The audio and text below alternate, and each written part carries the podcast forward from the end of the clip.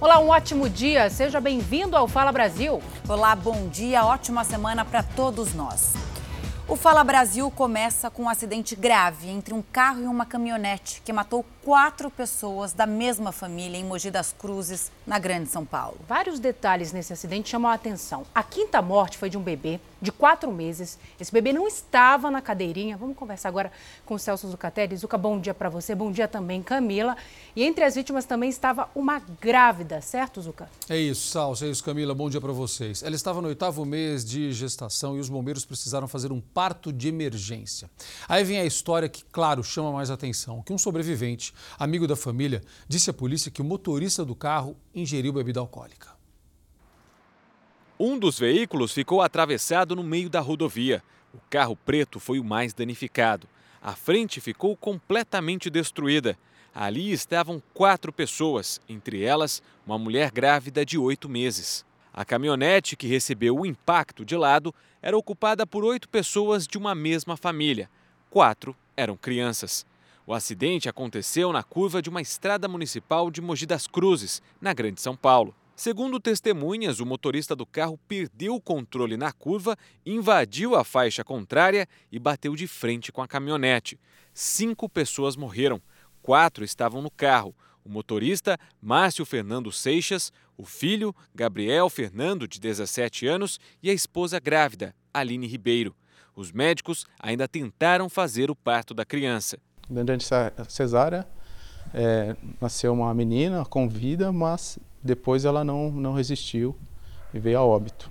O único sobrevivente do carro é um amigo da família. Ele tem 18 anos e contou aos policiais que o grupo estava em uma confraternização perto daqui e que antes de dirigir, o motorista teria consumido bebida alcoólica. O condutor do veículo Fox é, ingeriu algum tipo de bebida alcoólica. Eu não sei precisar a quantidade, mas chegou para mim que sim, que ele teria é, feito uso de bebida alcoólica. A quinta e última vítima era um bebê de quatro meses que ocupava a caminhonete. De acordo com os bombeiros, ele era segurado no colo pela mãe e não na cadeirinha.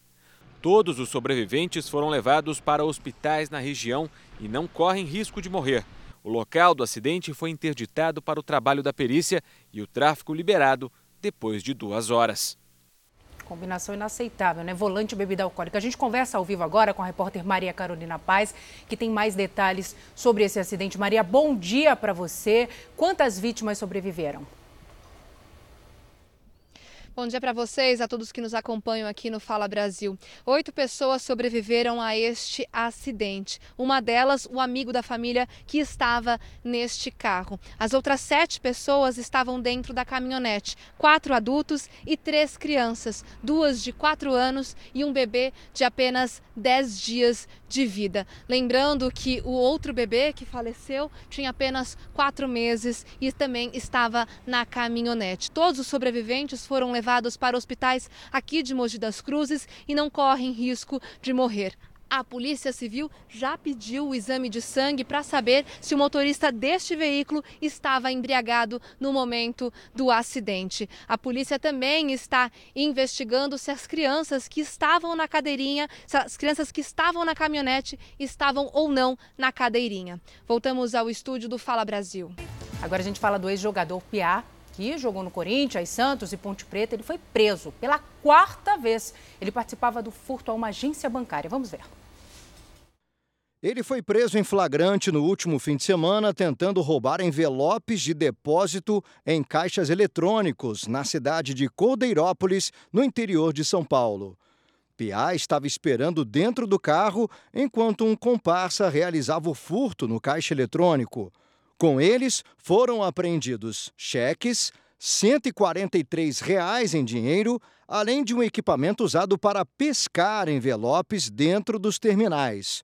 Os dois confessaram o crime. A polícia investiga o envolvimento dele em pelo menos outros oito furtos a agências bancárias nos estados de São Paulo e Minas Gerais.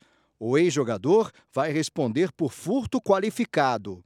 Ele prestou depoimento na delegacia e permanece preso em Limeira. Esta é a quarta vez que o ex-jogador de 46 anos é preso pelo mesmo tipo de crime. As outras prisões aconteceram entre 2014 e 2015. Na última vez em que foi detido, ele chegou a ficar oito meses na cadeia. Piá teve passagens pela polícia por outros delitos, como porte de drogas e armas, além do não pagamento de pensão alimentícia. Piá atuava como meia e parou de jogar em 2011. O auge da carreira foi na Ponte Preta, entre 1999 e 2003. Pelo Corinthians, atuou somente em sete partidas em 2004 e depois foi liberado. Piá chegou a tentar a carreira de treinador. Seu último trabalho foi como técnico do Independente de Limeira, em 2017. Em Betim, na região metropolitana de Belo Horizonte, todos os moradores de um prédio tiveram de sair por risco de desabamento. As 52 famílias não sabem o que fazer. Longe de casa, do filho e de favor na casa de um amigo. É assim que Rafael tem passado os últimos quatro meses. Ele conta que, mesmo fora de casa, precisa pagar a prestação do apartamento e o condomínio. Somando quase mil reais de condomínio que a gente paga, que é 246 reais por mês mais a prestação, que a minha já está inteirando quase dois mil reais. Os moradores estão fora de casa desde o dia 24 de janeiro, quando tiveram que deixar os apartamentos às pressas. Um muro de arrimo que fica atrás do prédio desabou por causa das fortes chuvas que atingiram a cidade e a estrutura do edifício ficou danificada. Ao todo, moravam no prédio 52 pessoas. Eles já recorreram à construtora, à prefeitura e o caso foi parar na justiça. Mas até hoje, nada foi feito. Nós não tivemos auxílio do município, nós não tivemos auxílio da construtora. A construtora deveria rever, sabe, o conceito, a organização, pensar e analisar que são 52 moradores fora de casa. Nós entramos em contato, claro, com a empresa responsável pelo prédio e com a prefeitura, mas até o momento não tivemos resposta. Vamos continuar cobrando. E o prefeito de uma cidade de Minas Gerais foi afastado por pelo menos 60 dias. Ele descumpriu um decreto que ele mesmo assinou. Maiara Foco, bom dia. É isso mesmo? É verdade ou fake news? O que, que ele fez, afinal de contas? Olá, bom dia Camila, bom dia a todos. É verdade sim, viu? O prefeito da cidade de Taverava, que fica na região central de Minas Gerais, José Flaviano Pinto, descumpriu as normas de combate e prevenção ao novo coronavírus. Ele foi afastado por desobedecer essas regras. De acordo com a denúncia de improbidade administrativa, o chefe do executivo municipal descumpriu o decreto que ele mesmo assinou com medidas de restrição ao comércio para evitar a propagação do novo coronavírus. O prefeito teria mandado as lojas reabrirem e impedido que houvesse a fiscalização. Ele agora vai ficar afastado por 60 dias ou até que a pandemia passe. A defesa do prefeito disse que vai recorrer. Voltamos aos estúdios do Fala Brasil. Agora, olha só que solução interessante que também vem da Tailândia, num shopping. Olha isso. O shopping encontrou uma maneira para que as pessoas não corram o risco de se contaminar com o coronavírus. Os botões dos elevadores, olha, olha que bacana, gente, foram substituídos por uma série de pedais, como se fossem de carro mesmo. Tá vendo? Antes de entrar, há pedais que indicam andares mais baixos ou mais altos. Dentro do elevador são sete pedais que permitem que os clientes escolham para qual andar exato querem ir. A adaptação custou equivalente a R$ 3.500 e foi aprovada pelos tailandeses. Bacana, né, Salsi?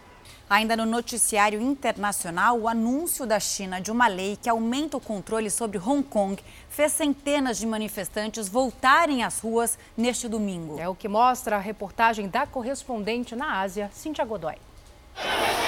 Milhares de moradores de Hong Kong voltaram às ruas nesse fim de semana. Eles protestaram contra a nova lei de segurança proposta pela China. Os manifestantes foram recebidos com gás lacrimogênio. Pelo menos 180 pessoas foram detidas. A população de Hong Kong teme que a legislação comprometa a autonomia do território. Se não lutarmos por liberdade, ela não vai mais existir para as próximas gerações, diz o rapaz. Já as autoridades chinesas alegam que a lei vai combater o terrorismo na região, ao banir o que for considerado como traição, ameaça à ordem pública e tentativa de independência. O ministro das Relações Exteriores chinês disse que a proposta deve ser aprovada o mais rápido possível. A China aproveitou que a pandemia foi controlada no país, que não registrou nenhum caso de coronavírus nos últimos dias, para retomar as disputas políticas com Hong Kong. Mas a resposta da comunidade internacional não foi nada favorável a Pequim. Vários países condenaram a nova lei. Os Estados Unidos ameaçaram até impor sanções à China. E, para alguns especialistas, empresas estrangeiras podem deixar Hong Kong, que ainda é considerada um dos maiores centros financeiros do mundo. De volta ao Brasil, terminou o lockdown no Maranhão. Detalhe que o estado foi o primeiro a adotar o bloqueio total. Vamos para lá saber como é que fica a retomada do comércio com a repórter Larissa Madeira. Larissa, bom dia para você. Como vai ser a reabertura dos estabelecimentos por aí? Bom dia. A reabertura ela será feita por etapas e dividida por setores, seguindo protocolos de segurança e também protocolos sanitários. É, nesse momento, só poderão funcionar empresas familiares de pequeno porte, onde somente antes da pandemia trabalhavam o proprietário e o grupo familiar. Uma segunda fase vai ser retomada no setor econômico também de forma gradual e será iniciada no dia 1 de junho, se estendendo por 45 dias, segundo protocolos sanitários de cada setor. A cada sete dias, a situação epidemiológica vai ser reavaliada. O Maranhão já registra 21.191 casos de Covid-19, com 754 mortes. Voltamos ao estúdio do Fala Brasil. Obrigada, Larissa. E olha só essa história. Em Porto Alegre, uma mulher que testou positivo para a Covid-19 fugiu de um hospital. A Mel Albuquerque tem mais detalhes para gente. Mel, bom dia. Como tudo aconteceu? Como estão as investigações? História inusitada é essa, hein? Muito bom dia para vocês, para todo mundo que nos acompanha no Fala Brasil. Um inquérito já foi instaurado para apurar a fuga, mas as buscas só podem acontecer com autorização judicial e essa autorização ainda não veio. Além do diagnóstico de Covid-19, essa mulher apresentava também quadro de tuberculose. Quem notou a ausência dela foi uma enfermeira aqui do Hospital Conceição, onde a gente está agora, e aí então ela acionou a polícia. A gente segue acompanhando esse caso para saber como andam as investigações e atualizamos tudo sempre na tela da Record. Voltamos aos estúdios do Fala Brasil. Obrigada. Bom, circula nas redes sociais que o uso prolongado de máscaras de proteção pode fazer mal à saúde. Aí vem a dúvida, né, Zuca? Será verdade ou fake news? Nossa equipe foi tirar as dúvidas com quem realmente tem autoridade para falar deste assunto. Reportagem importante para você. Item obrigatório em muitas cidades brasileiras por causa do coronavírus, a máscara de proteção recentemente virou vítima de ataques nas redes sociais. Não é raro encontrar mensagens de que o produto, ao invés de proteger, pode ser um objeto perigoso, como neste post que relaciona o uso delas com a palavra hipóxia, que significa baixo teor de oxigênio no organismo. Inspiramos oxigênio e expiramos, soltamos gás carbônico. Muita gente está dizendo que esse ar que fica preso dentro da máscara de proteção e que nós respiramos seguidamente pode ser prejudicial à saúde, inclusive causando perda de oxigênio no organismo. Mas será que isso é verdade? Olha, isso é uma grande mentira. A troca gasosa oxigênio, CO2, ela não tem absolutamente nada ter em relação com o uso de máscara. Apesar de comprovadamente não fazer mal, sempre tem aquele grupo que reclama. Ah, para mim, às vezes dá falta de ar, você fica muito tempo, principalmente, por exemplo, essa semana eu fiquei no hospital. Você tem que ficar o tempo todo, não dá para tirar nenhum minuto. Desconforto, machuca a orelha. Por incrível que pareça, tem gente que não acredita na proteção que a máscara traz. Algumas mensagens mais enfáticas chegam a fazer uma lista de sintomas que as máscaras podem causar, como sonolência, dor de cabeça, suor frio, aumento dos batimentos cardíacos e até desmaio. Não gosto, não. Não gosto. Odeio. Tô agarrando um ódio, mas tem que usar, cara. Vimos até uma denúncia que está circulando na internet avisando que a China havia enviado milhões de máscaras contaminadas para o Brasil. Mesmo se as máscaras tivessem algum tipo de vírus, no trajeto que levam dias para chegar no Brasil, a viabilidade desse vírus seria zero com relação à transmissão. Em nota, o Ministério da Saúde afirma que não há nenhuma evidência que produtos enviados da China para o Brasil tragam o coronavírus. Para combater as fake news, o órgão está disponibilizando um número de WhatsApp. O número é DDD 61 99289 4640. A população tem que estar bem consciente de ir atrás do que é realmente verdadeiro e não basear sua conduta de dia a dia com informações falsas que não são verdade, muitas vezes disseminadas por esses meios de comunicação de fácil alcance, como rede social, mídia social. Então, tomar cuidado, muito grave isso às vezes atrapalha a nossa prevenção, atrapalha nosso, nosso trabalho como médico, esse tipo de informação.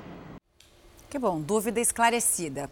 Mudando de assunto, começa hoje a distribuição de cestas básicas para alunos que estão sem merenda escolar no Rio de Janeiro. A gente vai para lá agora com o Rael Policarpo. Rael, bom dia para você. Quantas cestas serão distribuídas, hein?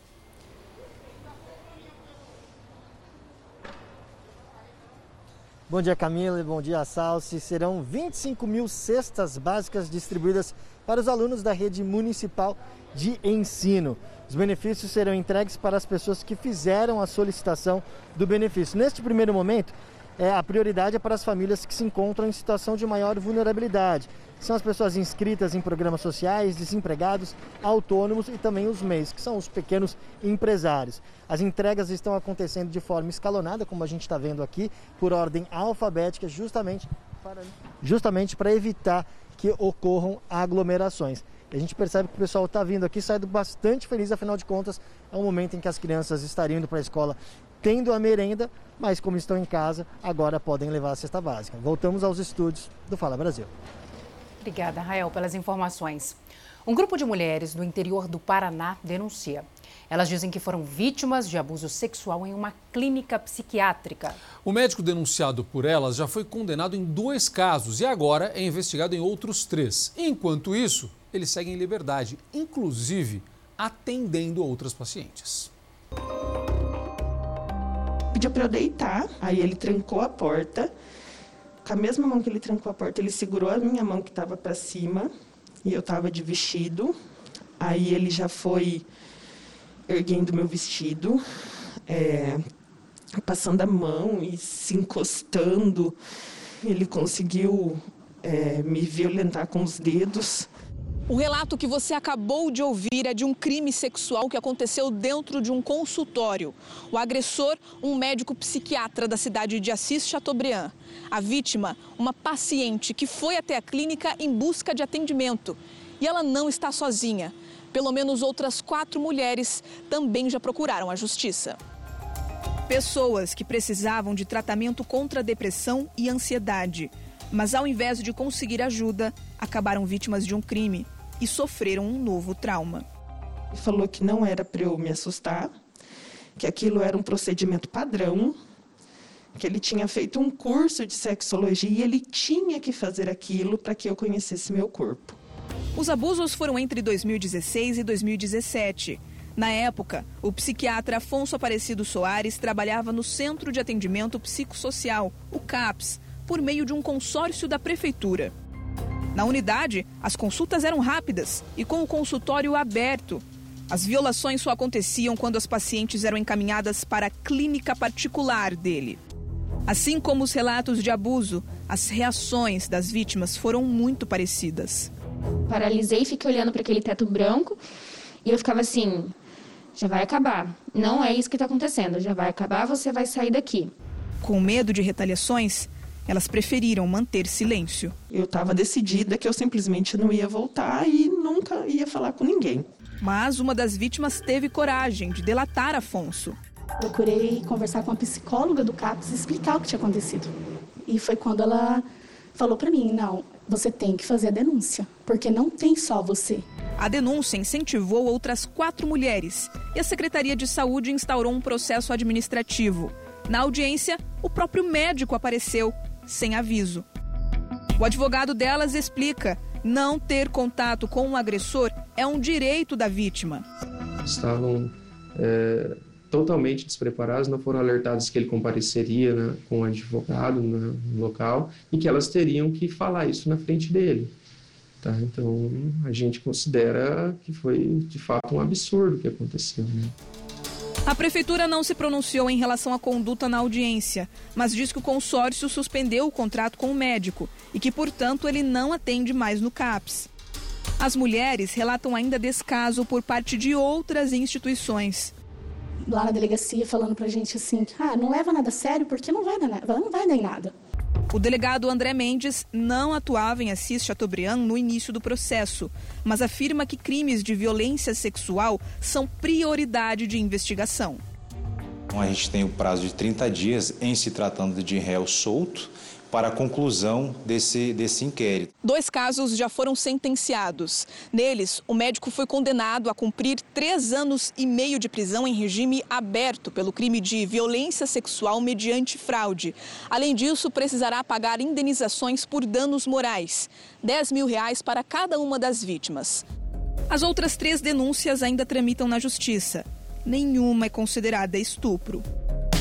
O advogado do psiquiatra recorreu à segunda instância. Existe uma linha muito tênue entre abusos sexuais propriamente ditos e exame físico feito pelo médico naquelas oportunidades. O doutor nega veementemente, tá? Esses assédios propriamente ditos não aconteceram. Mesmo depois de condenado, Afonso abriu uma nova clínica na mesma cidade. Agora atende como geriatra, médico de idosos especializado em saúde mental. Tentamos contato tanto na clínica como por telefone, sem sucesso. Já o Conselho Regional de Medicina disse que só após conclusão é cabível recurso. Em relação à pena mínima imposta pela Justiça, o Ministério Público declarou que o promotor prefere não se pronunciar, dado que é caso sob sigilo. E anote aí, porque hoje tem mais uma live do Jornal da Record, você já sabe, às 5 da tarde. O convidado será o presidente da Confederação Nacional da Indústria, Robson Andrade. Os entrevistadores serão Eduardo Ribeiro, Daniela Salerno e Luiz Fara Monteiro, um time de primeira, hein? Com transmissão pelo portal R7, redes sociais do Grupo Record e pela Record News. O Brasil está de volta para falar de solidariedade que faz a diferença. Muitas famílias carentes estão precisando de apoio nesse momento de crise. A gente tem falado isso aqui. A campanha SOS Famílias do Sertão está levando ajuda às famílias mais afetadas pela pandemia no Nordeste. E já tem muita gente colaborando, viu? E se você ainda não contribuiu, aponte seu celular para o QR Code que está aí na sua tela. Se você preferir, entre no site SOS Famílias famíliasdosertão.org. Seja solidário, participe, faça a sua doação e ajude a quem realmente precisa nesse momento. Zuca. Aliás, Camila, na próxima quinta-feira, dia 28, o elenco da Record TV estará reunido na Super Live SOS Famílias do Sertão. Um dia inteiro de lives nas redes sociais da Record TV, com muito conteúdo exclusivo. Tudo para ajudar as famílias que estão passando dificuldades lá no sertão e levando informação e conteúdo de qualidade para você. Então anote na agenda do seu celular. É quinta-feira, dia 28, a Super Live SOS Famílias do Sertão. Salce. É isso, vamos ajudar. E olha, gente, depois de mais de duas semanas de lockdown em Belém, Hoje é o primeiro dia sem as medidas mais restritivas, um certo alívio para os moradores, né? A repórter Natália Lago está na maior feira a céu aberto da América Latina, o Ver o Peso. Natália, bom dia para você. Como é que está a movimentação por aí?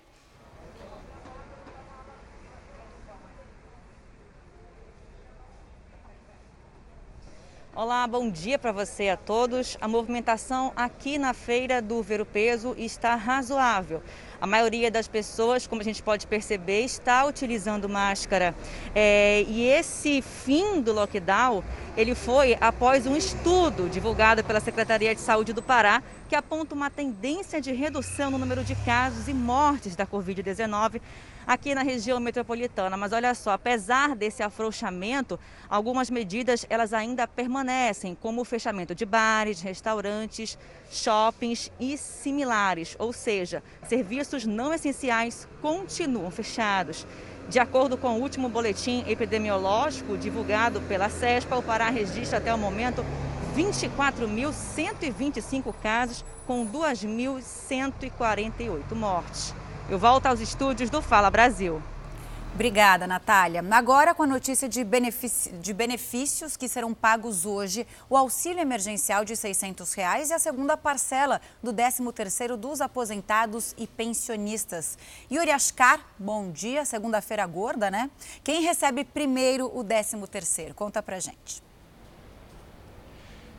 Bom dia, Camila. Recebem primeiro aquelas pessoas que ganham um salário mínimo, ou seja, R$ 1.045. Os depósitos começam hoje e se estendem até o dia 5 de junho, de acordo com o número final do benefício. E para quem recebe acima de um salário mínimo, o pagamento vai ser entre os dias 1 e 5 de junho. E também hoje vai ser liberada a primeira parcela do auxílio emergencial para 700 mil pessoas nascidas em agosto, incluídas em um novo lote de aprovados para o benefício. Quase 2 milhões de beneficiários do Bolsa Família, em que o número de identificação social termina com o número 6, também vão receber a segunda parcela. Salce. Uri, agora uma notícia que está dando o que falar: a proibição da entrada nos Estados Unidos de passageiros de voos que partem daqui do Brasil. Fala pra gente, por favor, quando essa proibição entre, entra em vigor. Salsi começa a valer já na próxima sexta-feira, viu, dia 29. A decisão foi baseada no alto número de infectados pelo novo coronavírus aqui no Brasil, o epicentro da América do Sul. E de acordo com o um decreto assinado por Donald Trump, a medida vale para as pessoas que nos últimos 14 dias estiveram no Brasil. E entre as exceções estão aquelas pessoas residentes nos Estados Unidos, filhos ou irmãos de norte-americanos desde que sejam menores de 21 anos, e também as pessoas casadas com cidadãos dos Estados Unidos, integrantes de tripulações de companhias aéreas ou pessoas que ingressarem no país a convite do governo dos Estados Unidos também vão estar liberadas. Voltamos aos estúdios do Fala Brasil com o relato do único sobrevivente do naufrágio de um barco perto do Rio de Janeiro. Ele contou como foram os momentos de pânico que viveu em alto mar. Ele pescava com outros três amigos que morreram. Antônio Kirk foi o único sobrevivente do naufrágio. Ele e mais três amigos haviam pescado na noite anterior e, pela manhã, estavam a caminho da Ilha da Madeira, em Itaguaí, a cerca de 30 quilômetros do Rio de Janeiro. Era por volta de 7 horas da manhã. Começou a ventar forte e as ondas ficaram altas. A água rapidamente invadiu a embarcação. O pequeno barco, que tantas vezes serviu ao grupo de amigos, afundou pela popa. Segundo seu Antônio, eles estavam a cerca de um quilômetro do pier onde iriam atracar. Tudo aconteceu em menos de três minutos. Foram momentos dramáticos. Antônio enxergou um dos amigos, mas não conseguiu ajudá-lo. Ele afundou duas vezes e veio. não estou conseguindo. Ele falou, eu não sei nadar direito, Kirk, não sei nadar direito. Eu não podia fazer nada. Meu, meu, meu amigo morrendo mais na frente. Depois de tentar nadar, Antônio perdeu as forças e começou a boiar. Foi o que permitiu que ele ficasse à deriva no mar por cerca de meia hora. Quando o pescador já estava quase sem esperança, um barco de pescadores apareceu, mas as ondas impediam que Antônio fosse visto pelos tripulantes.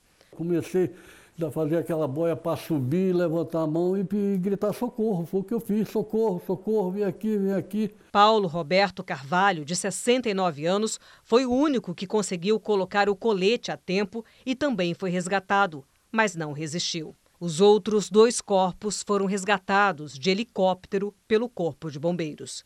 Olha só que notícia importante: as praias do arquipélago de Fernando de Noronha foram abertas hoje para a prática de esportes. De acordo com o decreto do governo de Pernambuco, as pessoas devem respeitar a distância mínima e evitar o contato físico.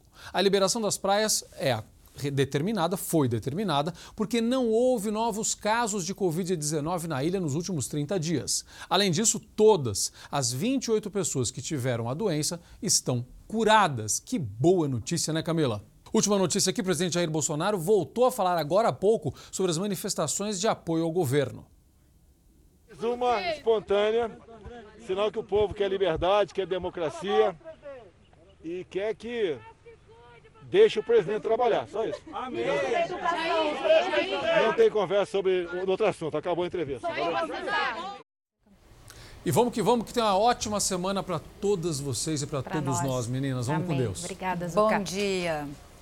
O Fala Brasil termina agora. Ótimo dia, boa semana para você. Obrigada pela sua companhia. Agora tem Hoje em Dia.